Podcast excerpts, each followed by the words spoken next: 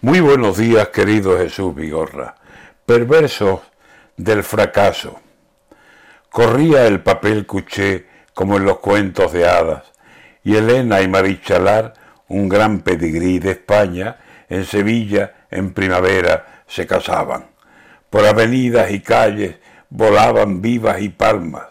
Todo el mundo veía bien que se casara la infanta con aquel muchacho alto, serio, de familia hidalga. Pero pasaron los días y pasaron las semanas y pasaron varios años y cada uno a su casa. Después se casó la otra, Cristina, con un baranda que medía casi dos metros y la tenía obsesionada. El fino balonmanista cogió la mano a su amada y se la llevó al altar siempre con las miras largas. Y Cristina, que bebía los vientos, se le entregaba en todo lo que el marido pedía, como una esclava. Lo que me pidas te doy, hagas después lo que hagas, si te quedas a mi lado, compartiendo mesa y cama.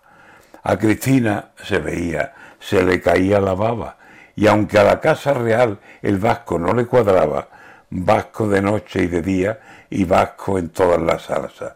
Después, ya saben ustedes, la que ha formado el baranda, que hasta la cárcel probó por tener la mano larga. Y Urdangarín y Cristina anuncian que se separan.